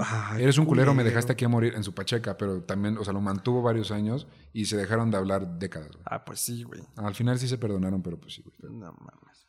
Uno de los eventos más notorios en la vida de Johnny Cash sucedió en El Paso, Texas fue aquí al paso, tomó un taxi, cruzó la frontera a Juárez y el conductor le compró drogas en un bar. Regresaron, todo parecía normal. Luego fue a una tienda de antigüedades a ver cosas porque le encantaban las pistolas viejas y así, y las coleccionaba. Y de repente se le acercó una persona a hacerle conversación que parecía un policía. Me lo imagino así un güey con gabardina beige y sombrero. Con, Y un letrero, no soy policía. Sí, la solapa así, con lentes fumando de, ¿te gustan las antigüedades? Hey, Y el otro, ¿quieres alguna antigüedad? Sí. Niño. niño. Cash se entró en paranoia, fue al hotel y escondió sus pastillas en calcetines. Una dentro de la guitarra y otra dentro de la funda. Ay, qué dolor de cabeza sacarla de la guitarra. Ajá. Sí, tienes que quitarle las cuerdas, ¿no? Pues de preferencia. Sí. Cuando se subió el avión para ir de regreso a Los Ángeles, dos agentes, y uno era el que se había encontrado en la tienda Ay, güey. lo bajaron. Así de, te me bajas del avión, güey, te vamos a hacer Sí, andaban preguntas". atrás de él entonces. Sí, pero bueno, el mundo nos vigila. Ah, Le hicieron sacar la guitarra, sacar los calcetines de la guitarra y de la funda. Y dijeron como, ¿y lo demás? Johnny así de, ¿Cuál de más? ¿qué demás, güey? La heroína, ¿dónde está la heroína? Le dijo, yo no uso heroína, güey. ¿Cómo no? Sí, güey. Pero tu taxista lo vimos que hizo un deal en el bar con un dealer famoso de heroína, güey. ¿Dónde está la heroína? No, güey, yo nomás le encargué anfetaminas. Son un chingo, pero son anfetaminas. O sea, ya, ya estás en ese punto donde estás cotorreando con la Fuerza Federal de que sí drogas traes y que no. Como, a ver, carnal, a ver, ya. Si no es a poner serios, yo solo le hago la anfetamina. De la heroína no Son me vas a venir a decir chingo. pendejadas. Y los trafiqué internacionalmente, pero no es heroína. Pero no me vas a acusar de usar heroína, güey. Ahí voy a pintar mi raya. Yo soy un drogadicto decente. Perdón. no soy un cerdo. Ah. Ay, perdón, nacimos en los noventas. Sí. Entonces, Entonces, eh, igual traía una cantidad estúpida de anfetaminas y los detectives le dijeron, bueno, pues no está tan grave tu caso, pero igual vas al bote. Se quedó la noche, pagó 1.500 dólares de fianza Güey. y espera... o sea, pagas la fianza para salir esa noche, pero igual tienes que regresar a un juicio. sí, claro, o sea, tu proceso, la fianza es para poder seguir en libertad parte del proceso. Exacto. Entonces, bueno, pues a espera del juicio. sentencia. Eh, el caso fue súper mediático porque saliendo de la cárcel le tomaron unas, fotos famosas donde sale, la neta, la neta, las en las fotos se ve súper cool el güey. Así peinadito, camisa blanca, saco negro, lentes oscuros, saliendo de la cárcel así como un rockstar y agentes alrededor. Lo único peor es que está esposado.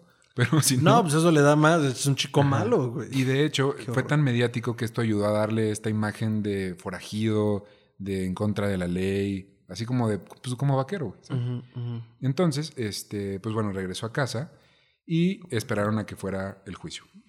Cuando regresó al juicio, le pusieron una multa, no hubo tanta bronca, pero cuando salieron fue con Vivian y les, obviamente les tomaron fotos. Y en la foto, por la impresión del tipo de papel, yo creo, del periódico, hace parecer o, o- o pareciera que Vivian fuera afroamericana. No era así, Vivian era Ah, blanca, era caucásica. Entonces en la impresión salió ya más oscura. Exacto, yo creo que por la luz y la cámara, que no, pues obviamente, pues los 60 no, no era tan de buena calidad la, la cámara. Oye, eh, para setear esto tuvimos muchos pedos y es pleno 2020. Pero se ve entonces a no te burles. Se ve, a- mi morenés se ve, eh, porque así es. Pero pues le tomaron esta foto, se hizo mediático. Ajá. Y entonces un grupo de supremacistas blancos, como en todos se quieren meter, comenzaron un boicot para cancelar a Johnny Cash. Ven, eso de la cancelación no es nuevo.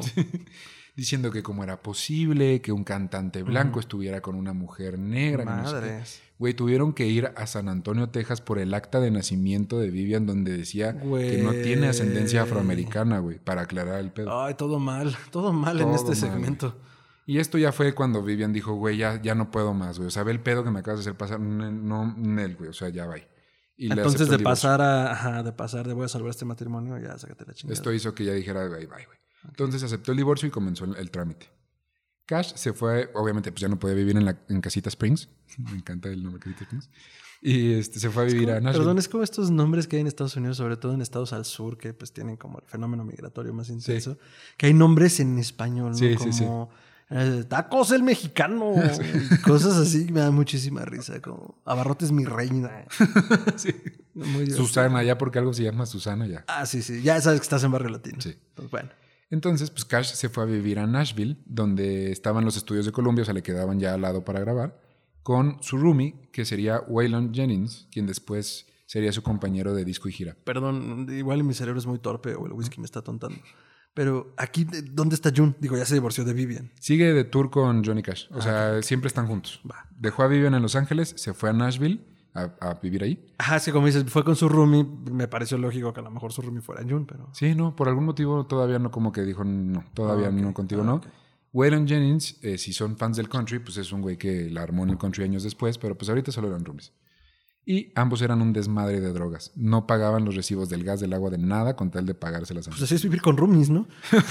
Pues es cualquier, o ¿cómo? cualquier roomie en la condesa. Es como, güey, tú, a ti te tocaba, ¿no? A ti te tocaba. Put, ya valió madre otra vez. En otra ocasión, cuando tenía una fecha en el Olim- el Olimpia, en el Olimpia de París, a mí me gusta el Olimpia de París, decidió, Huesos. o sea, tenía una fecha en el Olimpia de París, pero dijo, no, ¿sabes qué? Nel. Y se fue a Gales a tocar y echar desmadre con Bob Dylan. Dejó a su público así plantado en París. Güey.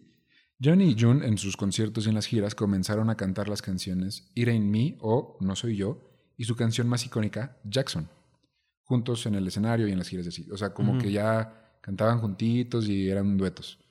Y este, ya se sentía la química entre ellos para después sacar un disco. El disco se llamó Carrying On with Johnny Cash and June Carter o Siguiéndole la pista, Johnny Cash y June Carter.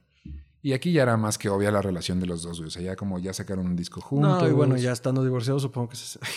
Qué horrible frase voy a decir. Ya estando divorciado, supongo que se sentía más cómodo. No. Cabrón. ya sé, es horrible mi frase, por eso lo advertí. Sí, güey.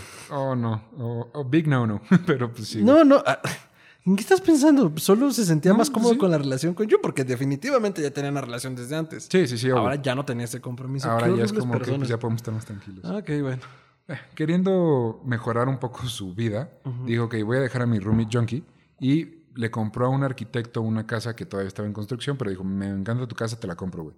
De hecho, este arquitecto le dijo, güey, no te quiero vender mi casa, así que te la voy a dar a un precio exorbitante, Que no, que no quieras pagar. que no vas a pagar. Van a ser, no me acuerdo la cifra, pero pon tú di- 15 millones de Un dólares. chintilión de dólares. Aquí están, güey. Se los firmó. Ay, güey. tanto quería la casa que se los firmó. Y este, Nashville en esta época era al country y al folk, como lo que Los Ángeles es a los, al cine. O sea, era como si eres alguien en el country, tienes que estar en Nashville. Bueno, y un- tuvo una temporada Nashville, ¿no? En general con la música. sí, justo es más o menos esta época que empezó a sacar a. Cuando bueno, Johnny Cash ya estaba. algo, pero sí. tienes que pasar por Nashville, Exacto. Tennessee. Para 1967, Cash era un desmadre, pero estaba obsesionado con una idea que a nadie en su, en su compañía de discos le gustaba. Algo tan loco que sería casi imposible cons- eh, conseguir que ninguna empresa estuviera de acuerdo. Bob Johnson era el nuevo director de la división country de Columbia y fue a visitar a Johnny a su casa y le dijo, cito, haz que tu mente sea un mausoleo, que ni yo, ni June, ni tu manager, ni tu madre, ni Dios, ni nadie se meta en tu cabeza y serás una de las más grandes estrellas del mundo. Ok, eso puede ser muy, muy bueno o muy, muy malo. Johnny le contó su idea a Bob y Bob dijo, cito, vamos a ver qué se puede hacer. Era una idea innovadora, algo nunca antes hecho, pero seguramente algo bien polémico. Una idea que cambiaría la vida de Johnny Cash y la historia de los conciertos en vivo para siempre. La idea de hacer un disco en vivo dentro de una prisión. Madre, se le adelantaron a Metallica. Pero, Güey, Pero- Metallica grabó un disco en la prisión de. Ay, güey. sí, pero ¿en qué San año? Quintín. No, por eso. Ah, en San Quentin. Sí, en 1900, en el 2000, creo, 2001. Bueno, pues Bueno. ya. San Quentin y esta gran idea que tuvo este güey la veremos en el siguiente episodio de Meet and Greet, Johnny Cash. Ay, no, dos. no nos puedes hacer esto, Sí, güey. güey. y lo peor es que ya me habías dicho que era la primera parte. ya sabías que esto muy indignado. se iba a cortar eventualmente. Maldita sea. Y pues bueno, mi primera mitad estuvo relajado porque ahorita era como para un poquito el contexto y se pone duro, güey. Se pone Ah, claro, porque eran los años inocentes, güey. Estos son Eran los años maravillosos. Después se pone así la droga dura. Maldita sea. No, pues, ¿Qué tal? Ahora sí, ahora sí que me dejaste picado, sin albur. Caray. Pero, ¿te ¿ya conocías a Johnny Cash? Sí, digo, por eso, bueno, la verdad es que mi, mi- mi- mi no iniciada referencia a la película era por eso. Mm. Y de la música también, digo, no soy gran fan del género, pero sí soy muy fan de la voz de Cash. Entonces, Es que su voz es deliciosa, mi, te pone terso. mi chiquito. No, hombre, me- me- a mí me encanta. Pero, pues muchas gracias por acompañarnos. Este, esperen la segunda parte. El siguiente jueves ahí lo van a tener. Completa la historia para que sepan todo acerca de la vida de este gran hombre de negro. Eh, tus redes, mi amigo, tus proyectos. A mí me pueden encontrar como arroba mantrasaya en Instagram y en Twitter. Arroba mantrasaya, eso es eh, con I latina doble al final. Y pues ahorita seguimos produciendo Histeria Colectiva, que pueden encontrarlo también en Instagram como arroba podcast.histeria, en Twitter como podcast histeria Y en todas las redes sociales como Historia Colectiva Podcast eh, y también todas las plataformas de podcasting, ahí nos metemos unos sustos.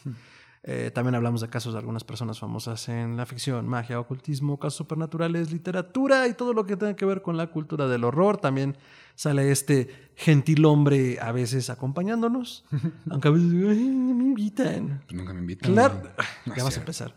Entonces, este, pues ya saben, por allá nos podemos estar viendo. Estén atentos, estamos sacando más relatos, estamos sacando más contenido distinto al, al programa del talk show usual. Entonces creo que les puede gustar y pues ya saben, por ahí andamos. Perfecto. A mí me encuentran como Tiranosaurio Rix en Twitter y Tiranosaurio Rich en Instagram, porque Twitter no me dejó poner Rich porque por una maldita letra, güey. Pero, pues bueno, estoy en Twitter y igual comparto pues de, esto, de lo que me gusta y en general pues son como mis cuentas un poco más personales, pero aquí, ahí está. Ahí estoy para platicar con ustedes.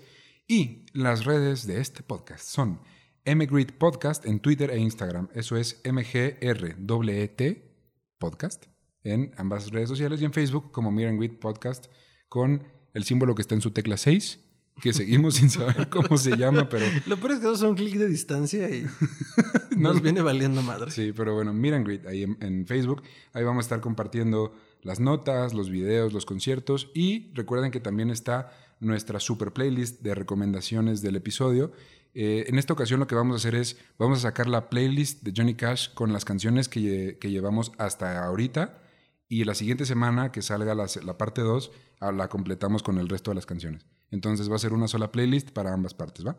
Y este, la van a encontrar como MG episodio 3, Johnny Cash. Entonces, igual portada distinta para que no se confundan entre el episodio de podcast y la música. Y pues muchas gracias por llegar hasta acá. Les mandamos un saludote, un besote a donde estén. Y recuerden que la vida sin música es un etcétera. Bye, bye. Ah, no.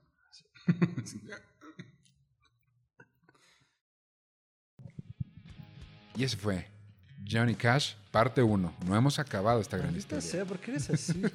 Güey, tú no tienes que esperar tanto, güey. Digo, no, sí. Esta una vez semana, sí. Esta vez sí. Porque así funciona la magia del podcast. La magia del podcast. Pero, ¿te gustó esta primera parte? Está muy chingón, o sea, que me digas que eran los años como inocentes o maravillosos. me pone a pensar cómo se va a poner esto. O sea, ya te agarraron con pollitos a colores en el aeropuerto. ya te agarraron con metanfetamina y querían que ¿dónde está la heroína? Where is the heroine? I don't know. I'm Batman. No sé cómo se va a poner después. Se pone muy cool. Este, sintonicen. El jueves, fresquecito, sale la segunda parte. Se pone muy, muy cool. Se pone es entre todavía más cabrón, muy sentimental. Yo lloré acabando esta investigación, güey. Denso, digo, también tiene que ver que es pues, un héroe mío y dije, ay, güey, o sea, ya como por fin entender el detalle. Ah, sí me imagino a mi mamá como, pues ¿esos son tus héroes, mijito? No, pues pasa. O sea, eh, justo, y justo era con, con, lo que iniciamos el programa, ¿no? Historias desconocidas de los grandes conocidos. Ya lo hemos dicho en otras ocasiones. Los admiramos. Hay quienes los envidian incluso. Ah, qué fácil es ser arte. No hay historias duras detrás y sin tratar de justificarlo o de estar de acuerdo con las personas de lo que hicieron o no, es entender a la persona detrás del personaje del artista. Exacto, porque también es eso, o sea, los, los vemos en este gran personaje en el escenario que dices, wow, hay una persona detrás de ese personaje que a lo mejor está pasando de, la chingada, güey. Hay una razón por la que se viste de negro, ¿no? Pero bueno, aprovechando este espacio para platicarles si les interesa la historia de estas personas, yo, la gran mayoría, si no es que toda la información para hacer estos episodios, lo saqué de este increíble libro. Se llama Johnny Cash The Life o Johnny Cash Su Vida, la vida, de Robert Hilburn.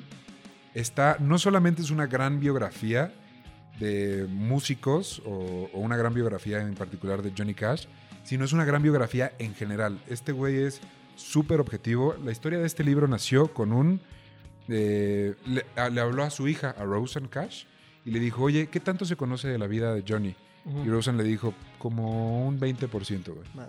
Y este se puso a, este güey se puso a investigar, a marcar la gente, a... O sea, neta, este libro o sea, está Es investigación documental dura. Cañón. Y es súper objetivo. O sea, no se guarda nada de si Ay, de si las no drogas, de si el sexo, ay, esto vaya a quedar mal el señor no, o sea, neta Eso hizo. todo. Es que es justo a lo que nos referimos. Sí, entonces esa biografía la venita y bueno, así hasta ahora es la mejor que he leído en mi vida, entonces se los recomiendo mucho no solo por si quieren saber de Cash, sino si quieren empezar a leer biografías, creo que es un gran lugar para empezar.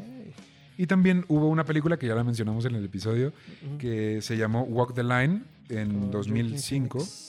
Con ¿Quién los salía como June Carter? June Carter es este, ay, perdón, aquí tengo es Reese Witherspoon. Ah, sí, sí. sí, Súper es- lindo papel, sale muy bonita en un papel muy lindo. Este Jo- Jo- Joaquín Phoenix la hace muy bien de Joaquín. Phoenix la hace Pero muy aparte bien. se me hace muy chistoso porque no sé. ¿Johnny Cash era alto? Sí.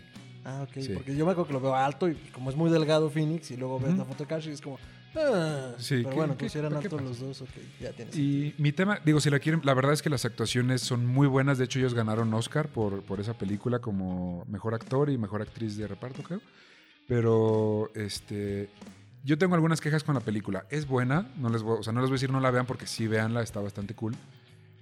Pero mis problemas son uno, el nombre de la película, porque como ustedes ya saben, la canción que era de June y de Johnny era Ring of Fire. Entonces de ahí empezamos. Y en la película retratan a Vivian, la actriz que la interpreta es Jennifer Goodwin. No sé si estoy pronunci- pronunciando Jennifer bien, pero es con G y dos Ns. Jennifer. Eh, y la, la pintan como, como una villana, güey. O sea, como una persona, no solo que no estaba tan de acuerdo con la vida de Johnny, sino que lo resentía y casi que lo odiaba por el hecho de ser cantante, cuando la realidad nunca fue así. De hecho, hay un libro, yo ya en fanboy, güey. Hay un libro que escribió Vivian que se llamó Mi vida con Johnny Cash, Ah, que se basa en las cartas que intercambiaron en, en, en- En en Alemania. Alemania. y en la vida que, que tuvo ya cuando regresó, cuando se casaron y las hijas y todo. Y este, y güey, realmente no, no es una villana, no lo odiaba, simplemente es como, yo quiero un esposo que esté en mi casa y cuide a mis hijas, no un güey que se la pase de gira y salga con una güera, ¿no? Sí, o sea, no, no es la bronca de la música, es la bronca que no estás. Exacto. Pero bueno, la película ahí lo, lo cambian un poquito. Fuera de eso, la verdad es que te resumen bastante bien la historia y hay bastantes guiños. Y este, muy bien, aprobada, aprobada por Miran Grid, sí, véanla. El Sello sello de de calidad, que no pesa nada todavía. sí, sello de calidad. Y bueno, pues ese fue este, nuestro Johnny Cash, parte 1. La música eh, ya está, ya la tienen disponible, es la playlist MG2 puntos, episodio 2 Johnny Cash. Y ahorita creo que hay 17, 17 ¿No es episodio canciones. tres? ¿Eh? ¿No es episodio 3? Ah, perdón, sí, episodio 3. Primera parte. Sí, discúlpeme, episodio 3. Yo, momento, no sé contar. la vida.